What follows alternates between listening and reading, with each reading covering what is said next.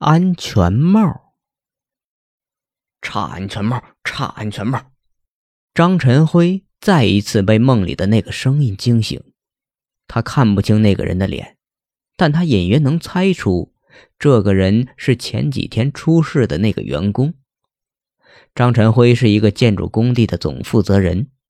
根据工头的说法，那名员工是被坠物砸中头部死亡的。张晨辉找到大师，请大师做法超度亡魂。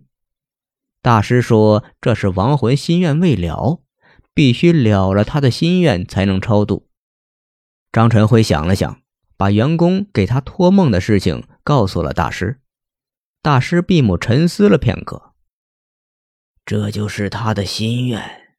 他说他差安全帽，你烧一个安全帽给他就好了。”按照大师的吩咐，张晨辉烧了一个安全帽。果然。张晨辉再没做过噩梦。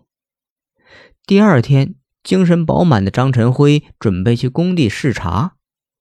他要告诫所有员工，一定要戴好安全帽。作为表率，从不戴安全帽的张晨辉戴上了安全帽，走进正在施工的大楼。在工事巡视一圈后，看到所有员工都戴着安全帽，他感到非常满意。刚走出施工大楼的门口，便听到“砰”的一声，张晨辉被上方落下的重物砸中。醒过来时，他已经到了阴间。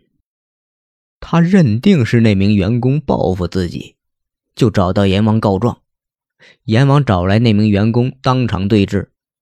张晨辉情绪激动：“你的死跟我没有关系，而且你托梦告诉我插安全帽，我已经烧给你了。”哎，我本来是想救你的。我说差安全帽，不是说我差一个安全帽，而是提醒你的安全帽质量差。